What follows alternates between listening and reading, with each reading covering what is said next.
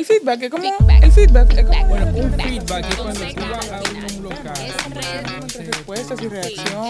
Ese punto de vista técnico tener una persona sobre Como un método. dominicano, en lo que usted dijo, yo lo voy a decir en buenas palabras.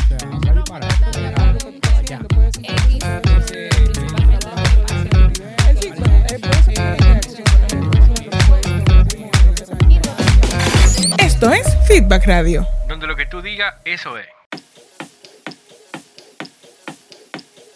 En Erika, este momento es- tenemos un invitado sumamente. espera, antes de, antes de introducir al invitado, Erika, Ujú. yo quiero saber, eh, y por eso lo invitamos, porque yo no me enteré absolutamente de nada. Yo esta semana tuve off de las redes sociales y, y quiero que me expliquen qué fue lo que pasó, que con una Tranquilo, cantina, que un Uber, estoy ansioso por saber. Tranquilo, tranquilo. Con nosotros vamos a, tenemos ya eh, a Alf Álvarez, quien es una de las personas más admiradas de la industria del contenido, el marketing y la publicidad de la República Dominicana. Muy duro. Duro, como diría, como diría igual. Frank.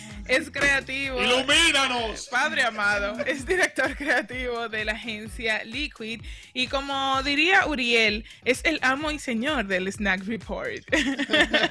Él es eh, el creativo detrás de muchas marcas y de estrategias digitales en la República Dominicana y también eh, cabe destacar que compartimos eh, el alma mater porque también es egresado de APEC igual que nosotros. Ey. Entonces, eh, queremos hablar con él en este momento acerca de precisamente el Bobits que se creó en torno a la cantina y a Uber en redes sociales. Hola, Alf. Hola, eh, wow, qué, qué linda presentación. No, espero- no me espero que hablen bien de mí eh, de, de esa manera y les agradezco muchísimo. eh, Alf, tú eres como que una celebridad ya. Quiero decir que- más que el famoso medio- que hay en este país. Quiero decir que el medio que represento es más una celebridad que yo realmente. Alf, tú sabes que este programa es tuyo. Ya es la segunda vez que Alf está con nosotros Ujú. aquí. eh, y Alf, este uno de los primeros programa es invitados. tuyo. Claro que sí. sí. Mira, nos gustaría antes de entrar al tema de la cantina, como tú obviamente, director de eh, Snack Report, nos gustaría que nos cuentes un poquito para aquellos que no lo conocen, que creo, dudo mucho que haya gente que no conozca, no conozca el Snack Report y que, que ha venido eh, pasando con esto desde la última vez que hablamos contigo. Ok, con el snack. Mira, eh, la verdad que ha sido lindísimo. El snack ha tenido un crecimiento exponencial, sostenible, mucho más que la República Dominicana y la economía. Eh, hemos, hemos, hemos- hemos mantenido y, y es sorprendente porque mm, a veces yo me, yo me siento a pensar, yo digo, la gente no se va a cansar de esto. ¿Cómo va a ser? Yo me hago preguntas porque estamos en una época donde cada vez más hay nuevos medios alternativos y digitales que, que de alguna manera, digamos que, que, que están en el ambiente del snack y también hablan en lenguaje de tendencia o generan tendencia. Y tú dirás, bueno, pero ¿para dónde vamos? Yo creo que vamos para un buen camino. Estamos, digamos, cada vez más afianzando una comunidad fiel que espera cosas de nosotros a un estilo muy particular y estamos apostando mucho a la personalidad del medio porque entendemos que mm, la gente está siguiendo medios con personalidad y bueno, el snack trata de tener eso. Eh, ha- hemos crecido bastante en el sentido de tenemos un, un grupo más amplio interno que está trabajando cosas con nosotros en el snack y a la vez tenemos una nueva cuenta estrenada en enero sobre deportes, se llama Snack Sports. Sí. Eh, y eh, ha sido, digamos, un experimento nuestro a ver cómo, cómo se da el tema de los deportes. Y trabajando con proyectos ahí que en algún momento vamos a, a, digamos, a anunciarles, pero por ahora seguimos estando en Instagram, en la página web y también en redes como Twitter, informando, eh, marcando las tendencias y también analizándolas para todo el que para todo el que no se quiere quedar fuera de una conversación. Genial, genial, me parece excelente. Eh, para aquel que no lo sigue, bueno, los puede buscar así mismo en redes sociales como el Snack Report en Instagram y Snack Deporte, ¿cierto? También Sí. en la otra cuenta. Snack Sports. Yeah. Ah, chévere. Pues eh, mira, nosotros queremos hablar contigo de un tema que fue muy muy controvertido, ¿verdad? Muy conversado en, redes, en redes sociales eh, hace unos días. Y para aquel que no sabe qué es el, el tema de la cantina, pues le voy a traer Como un yo. de contexto. Sí, como Miguel. Resulta que una joven, ¿verdad? Que You tiene, Sans. Tiene cierta fama en Twitter. Ella utilizó el servicio de Uber, la famosa eh, compañía eh, de socios conductores. Entonces, la joven, eh, en el trayecto, ¿verdad?, del viaje, se detuvo en un lugar y le dijo al conductor, supuestamente, que esperara a que ella regresara, porque ella iba a buscar algo y iba a regresar al vehículo. Pues el conductor alega que ella duró muchísimo tiempo y él se fue. Pues resulta que ella dejó una cantina en el Uber y Una ella funda. una funda exacto y ella eh, por redes sociales comenzó a decir que Uber se robó su bolsa que el conductor Muchi- No, y que se robó algo de. Uf, de muchísimo valor muchísimo valor. entonces, eh, ya ustedes se pueden imaginar cómo comenzaron eh, la bola de nieve en redes sociales. La gente comenzó a comentar acerca de qué es lo de tan valioso que se robaron, que ese Uber se llevó y se robó eso.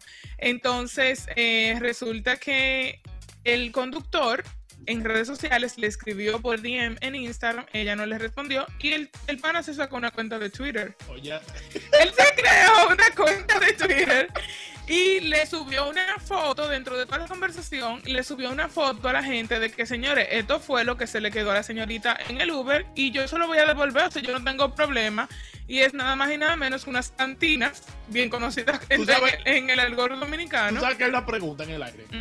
Así como, como en, en la serie, esta famosa serie de Netflix, la, la la de Stranger Things, Ajá. ah, todavía no sabemos qué pasó con el monstruo que metieron en el. En, el, en En el la primera temporada. Exacto. Hay una pregunta en, este- en esto que yo quisiera saber.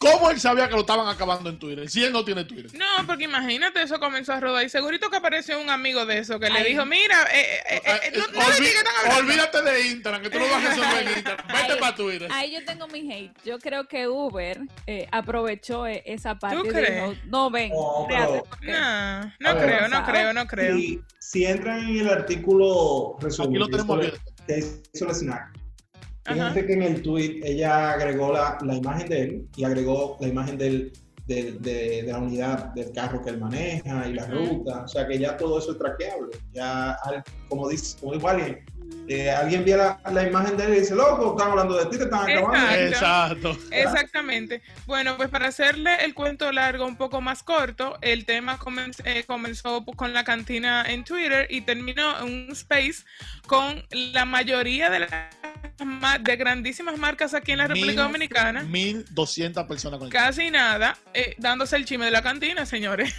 Oye, nosotros hasta lo pusimos el Spaces, allá en la, en, no, no, en no, agencia. No, no, no, no, no, Y ahí estaba, ya tú sabes, de ahí salió el Cantina Gate, que es el Twitter de la tendencia.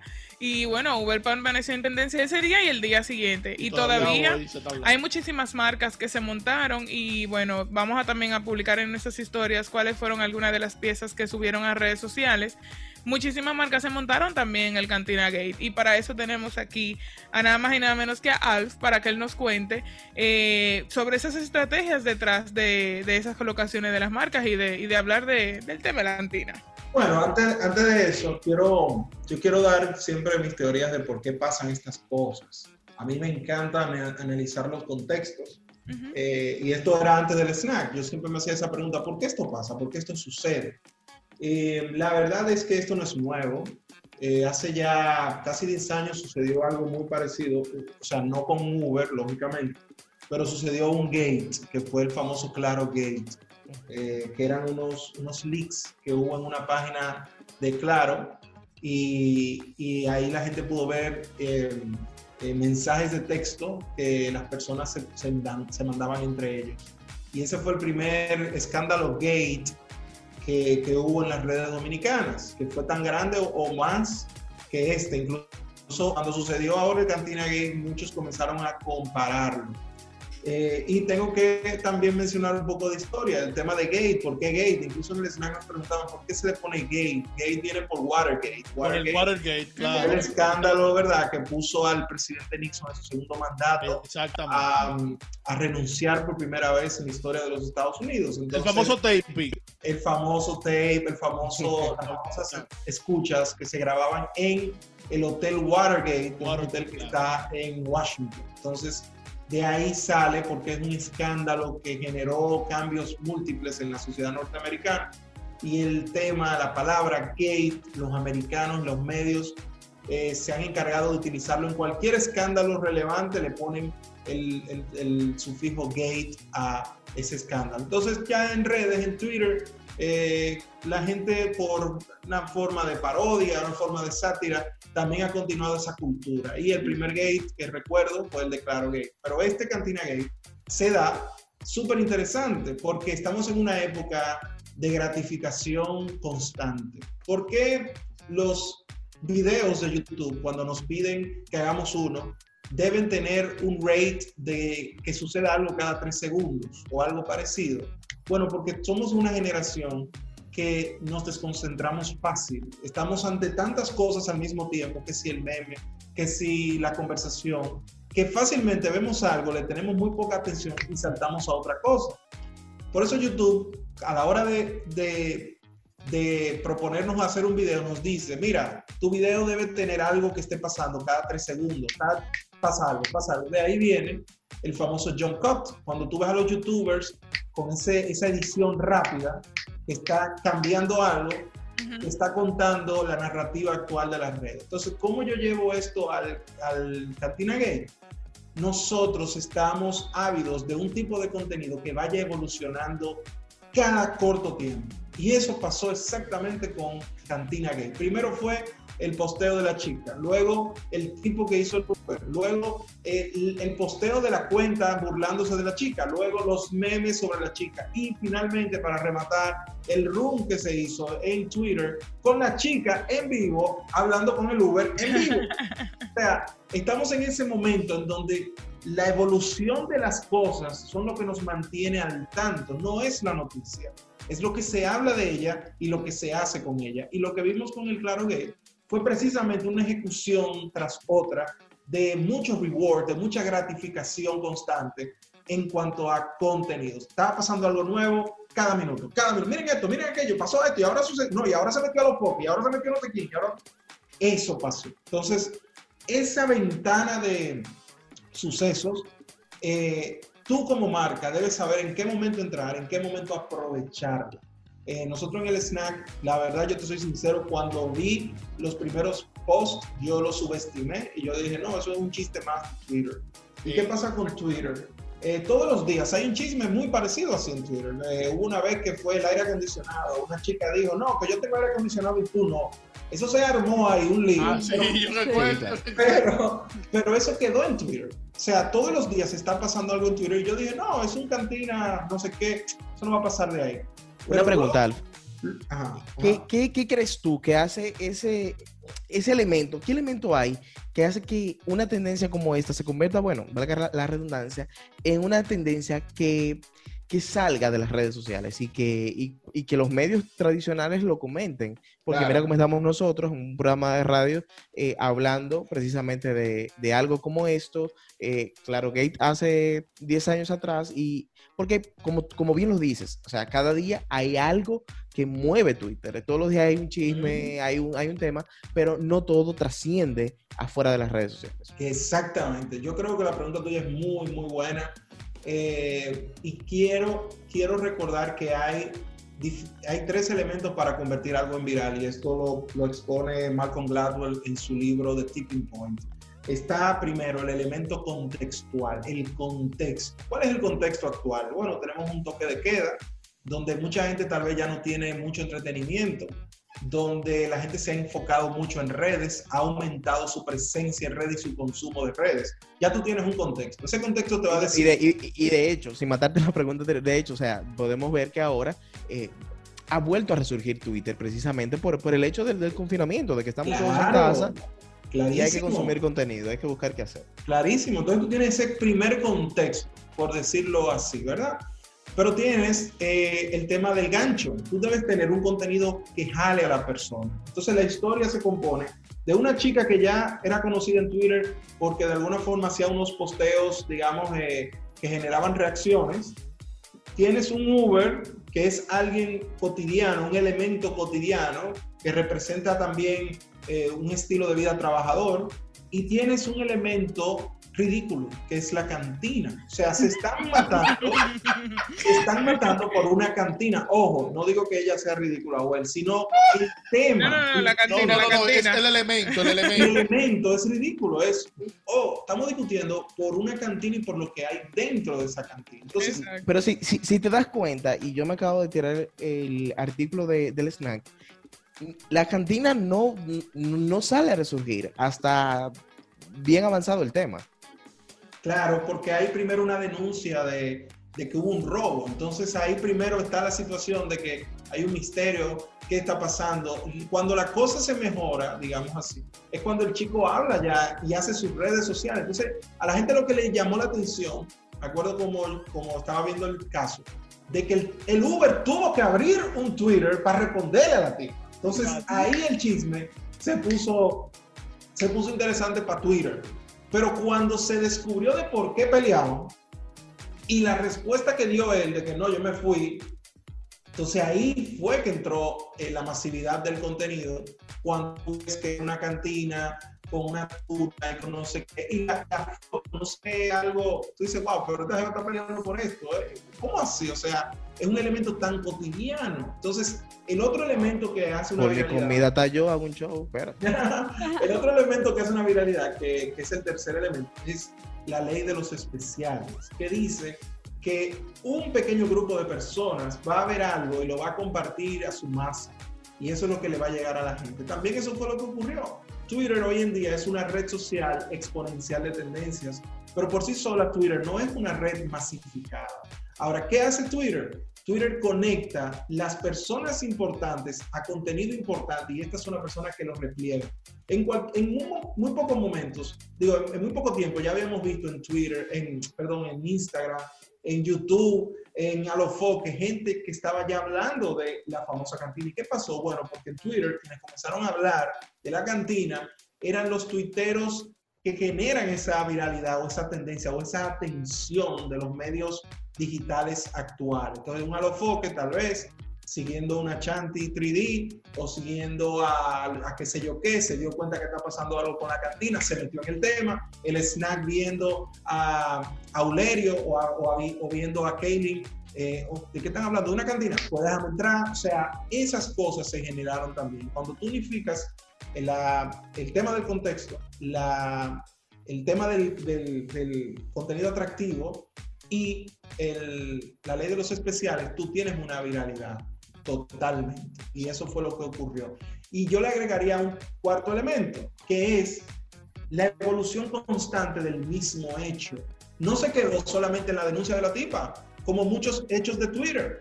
No se quedó solamente en un meme o dos memes, no. Fue evolucionando la conversación. Primero fue la tipa denunciando, después se metió el Uber que hizo su Twitter, luego se conoció la cantina, luego se hizo el room y ahí ella habló y ahí él habló. O sea, fue muy constante y eso no se había visto en mucho tiempo en un tema de redes sociales. Pero sí eh, estoy claro que ha pasado. Eh, eh, cada año tenemos un- una situación parecida en donde existe un tema que va evolucionando y la gente se va agregando a la conversación. Eso, eso es algo que estamos viendo. Que este sea el primer gran tema del 2021 de redes, puede ser, puede ser.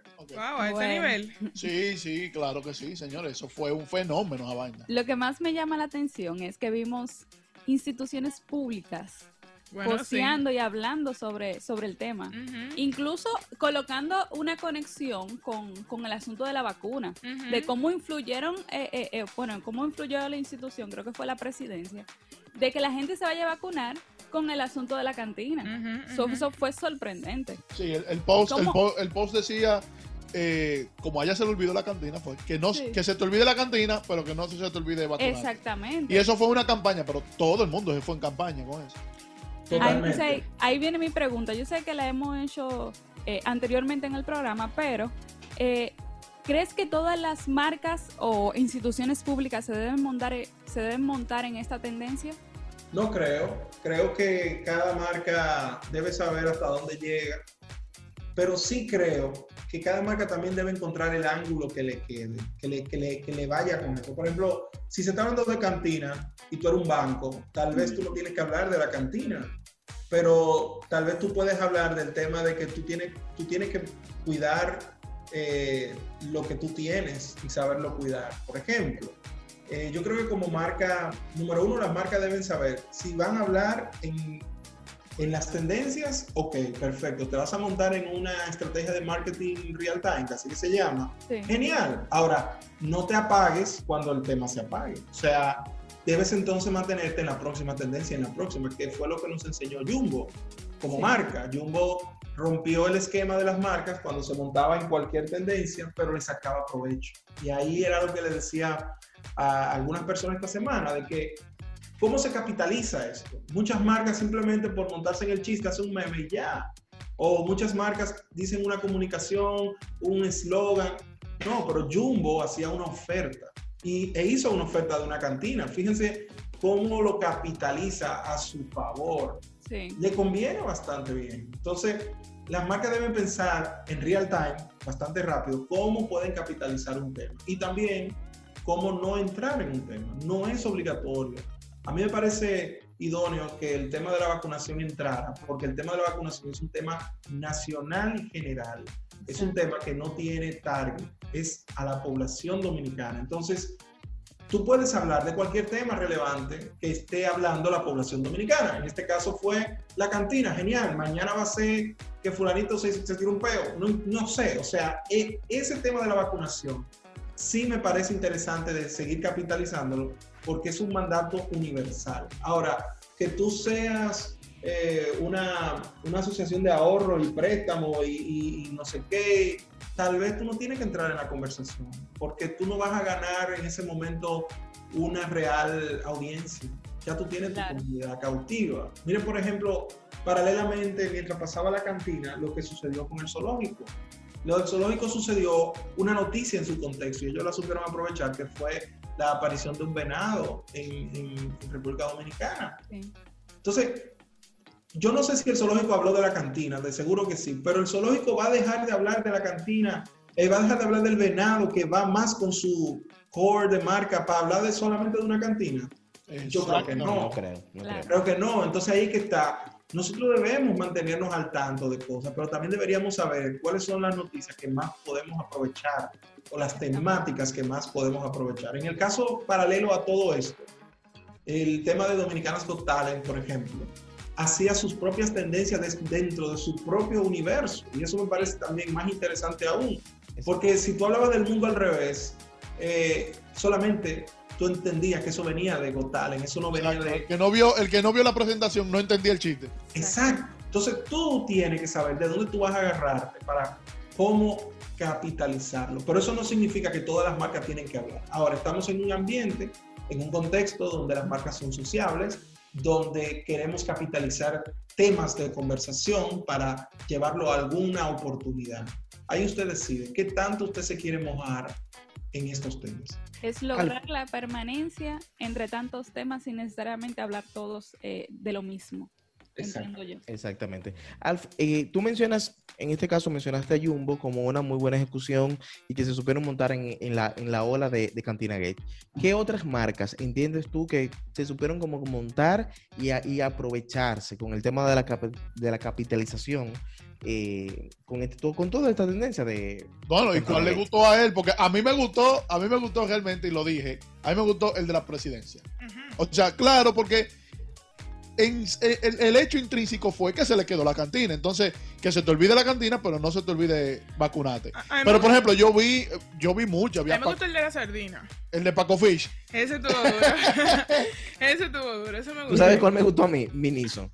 Eh, eso, Ah, te iba a sí. decir, eso te iba a decir. Miniso supo para mí cómo capitalizar muy bien su tema y entró en esa conversación. Pero ahí y te digo lo mismo. ¿Qué va a pasar con Miniso el lunes? Sea, las marcas, por ejemplo, a mí me parece que, y ojo, no estoy tirándole nada en contra, quizás es una oportunidad para que Ministro se active. Esto Claro. es. Fíjense que lo del Ministerio de Juventud no se activó con el caso Cantina, se activó la semana anterior, la semana pasada, con esa marca hablando de una forma guau guau guau que nadie se esperaba, y, planteándonos su estrategia. Su estrategia es que los jóvenes vayan a vacunarse. Ok, Ujú. Claro. perdón, su objetivo. ¿Y cómo lo voy a hacer? Hablando guau guau guau, con Rochi, con toda esta gente. La gente comenzó a hablar, comenzó a criticar la marca. ¿Cómo así? Incluso nosotros hicimos un posteo súper, coño, de verdad, loco. O sea, ¿cómo la gente está criticando al Ministerio de Juventud por hablar como habla la Como joven. ¿Verdad que sí? ¿Verdad Entonces, que sí? fíjate que la cantina viene y Juventud sigue eh, insistiendo en la vacunación, que ya fue su estrategia inicial. O sea. Juventud está muy bien. Juventud está que, esperando la próxima tendencia para volverte a recordar, vete a vacunar. Entonces, eso, así que lo- yo creo que así que lo que tenemos que valorar. O sea, ¿qué marcas lo está haciendo bien a largo plazo? Porque si yo me monté hoy, genial. Por ejemplo, Viamar, me encantó la manera como lo hizo. Pero ya Viamar tiene, Viamar tiene como dos años Sí. eh, demostrándonos que tiene una capacidad mortal de, de meterse en tendencia, de tener conversaciones con, su, con, su, con su audiencia. Ahí es donde está para mí el, el- el reto. Las marcas que entraron por primera vez, ¿qué van a hacer mañana? Pónganse en eso entonces, señores. Claro. Mira, una última pregunta. No, no la teníamos estipulada, pero ahora me surgió. y Quiero hacértela antes de terminar. Eh, hoy día, con la inmediatez eh, de las redes sociales, Twitter acabando, eh, las redes que van a millón, las tendencias, debemos de, al- a los que creamos contenido y las marcas como tal, deben de utilizar ese, esa estrategia del, del, del ¿sabes? Lo que, el, el nombre, ¿cómo ¿De fue? Real time, No, no, no, no, no, de la estrategia de, de hablar de tendencias. Real time marketing. Exacto, el real time, esa es la palabra que estoy buscando, el real time. O sea, necesi- necesariamente es el real time lo que impera, o yo puedo simplemente no montarme en las tendencias y, y, y decir las informaciones que quiero decir. O sea, Ujú. También puede clase. En República Dominicana está imperando el real time marketing. Tenemos, Claro. digamos, una ola interesante, una segunda ola, así como, bueno, eh, una segunda ola interesante. el líder la- iba a decir, Hay una segunda ola interesante porque yo siempre trato de recordar que la primera ola en República Dominicana la inició Jumbo eh, y eso no viene de Jumbo, eso viene de Oreo. Oreo marcó la pauta, hay un caso en el 2012 que Oreo comenzó a hacer tendencia con la galletita, o sea, Ujú. si hoy la gente estaba hablando de la cantina, Oreo publicaba una galleta en forma de cantina. Ujú. Eh, Oreo fue que nos enseñó cómo aprovechar las redes, ese famoso posteo del apagón y, y Oreo, que Oreo dijo, tú puedes seguir donkeando tu galleta con la leche durante el apagón, que fue un apagón que sucedió hace como 4 o 5 años en un juego de la NBA. Entonces, eso está aquí en su momentum, pero también está en su momentum que las marcas rompan la cuarta pared de la seriedad. O sea, sabemos que las marcas tienen mucha burocracia, eh, eh, vamos a, aprobado, eh, déjame aprobar esto, déjame no. Y ahora hemos visto marcas como Viamar, como Papa John's, eh, como el Ministerio de la Juventud, como el Zoológico, que tú sientes que tienen un mayor control y empoderamiento por parte de sus communities. Entonces, Sí. estamos viendo eso más montarnos en tendencias. Y por eso tú ves que la gente dice, no, pero todos son Uriel, todos se parecen a Uriel. por eso, Muriel. Y sí, tiene algo de lo que Uriel nos enseñó cuando trabajó la DNCD en el 2011, Ujú. que fue muy ministro de la juventud, o sea, fue lo mismo que está haciendo en cuanto a concepto de, de hablarte de una forma diferente, pero sin embargo, en ese momento Uriel no hablaba en tendencias, si se fijan. Eh, La marca Exactamente. te hablaba de we will catch you, eh, no, no, no recoja nada del piso, no te lo fume, no sé qué, no sé qué. No, no se montaba, ese amigo que fuma, yo recuerdo. ajá, no se montaba en las tendencias del momento porque todavía estaba muy nuevo todo ese tema. Exacto. Cuando llega Jumbo, y no digo que Jumbo sea la única, pero Jumbo nos enseñó que agua para Sonia se puede ser una tendencia. Nos enseñó muchísimas cosas. La que- pirámide de que estaba frente ahí en, en Santo Domingo Oeste, es ese, ¿verdad? Exacto. Exacto. Que si lo, que si lo del mango, eh, maracatón, todas esas cosas. Jumbo nos dijo, mira, las marcas pueden hacer esto en República Dominicana. Sí. Ahora estamos viendo un momento híbrido donde tú tienes marcas con mucha personalidad, como Viamar, como Papa John's, eh, como Ministerio de Juventud, que están montándose en tendencia. Yo te diría, sí, estamos en una etapa de tendencia. Ahora, ¿es lo único que se puede hacer? Para nada. Hay marcas que, que no necesitan estar en tendencias, que, que tienen tal vez otro tipo de estrategias y las hay. Hay estrategias de contenido constante como Evergreen, hay estrategias de doble pantalla, eh, que tú estás viendo algo y sucede otra cosa, hay estrategias de muchas cosas. Ahora, que parece ser el camino más sencillo de entender este, sí, y parece ser el camino más masivo o más popular, sí, porque el contexto de las redes, alguien lo dijo, ha aumentado mucho la relevancia eh, las personas que están en redes. Los tuiteros ahora tienen un grado de responsabilidad más interesante. Las cuentas como el Snack, las cuentas como eh, eh, Teoría o el Meeting le han dado un nuevo aire a, a la percepción eh, de los medios digitales. eh, y ahora todo se ve como tendencia. A los foques por su lado está generando sus narrativas. O sea, estamos viviendo un momento interesante del contenido, que yo lo había dicho ya hace dos años en, en Social Media Week. Vivimos la era del creador de contenido. O sea, eso de que, de que antes eh, el creativo era relevante, el creativo publicitario no lo es ya. Y tampoco es relevante el presentador tradicional de televisión. No, Ni el ahora ahora quien es relevante es, es a los focos. Quien es relevante es un, un influencer, un tuitero con, con, con 10 seguidores. O sea, ya las cosas no son como, como antes las veíamos. Antes era muy fácil para una figura del medio tradicional pasarse a Twitter y tú tenías todos los seguidores del mundo y ya tú eras un influencer. Ya eso no es así. Ya eso está cambiando muchísimo. Eso es correcto. Y Alf, ese- mira, ese es así. Quiero eh, externarte mi admiración, primero por lo creativo que eres y por la memoria que tienes, porque te acuerdas eh, de cosas y con fechas exactas, porque te he escuchado en podcast, te he escuchado en, en los rooms de, de- de Clubhouse y siempre como que mencionas eh, fechas muy específicas, eh, que obviamente, o sea, van con, con la realidad. Y al nada, agradecerte por, por estar con nosotros hoy aquí en Feedback Radio. Así mismo me- encantó el tema. A mí me encanta hablar de estos Quedas temas. invitado. Quedas invitado para una próxima, eso lo tenemos por seguro. Este programa es de, ah, este programa es de él. Gracias a todos los que nos acompañaron en este programa de dos horas de excelente contenido. Síganos en las redes sociales y busque la entrevista si se la perdió en nuestro canal de YouTube. Eh, nos vemos el próximo sábado, mi gente. Bye bye. Gracias. Bye bye. Bye.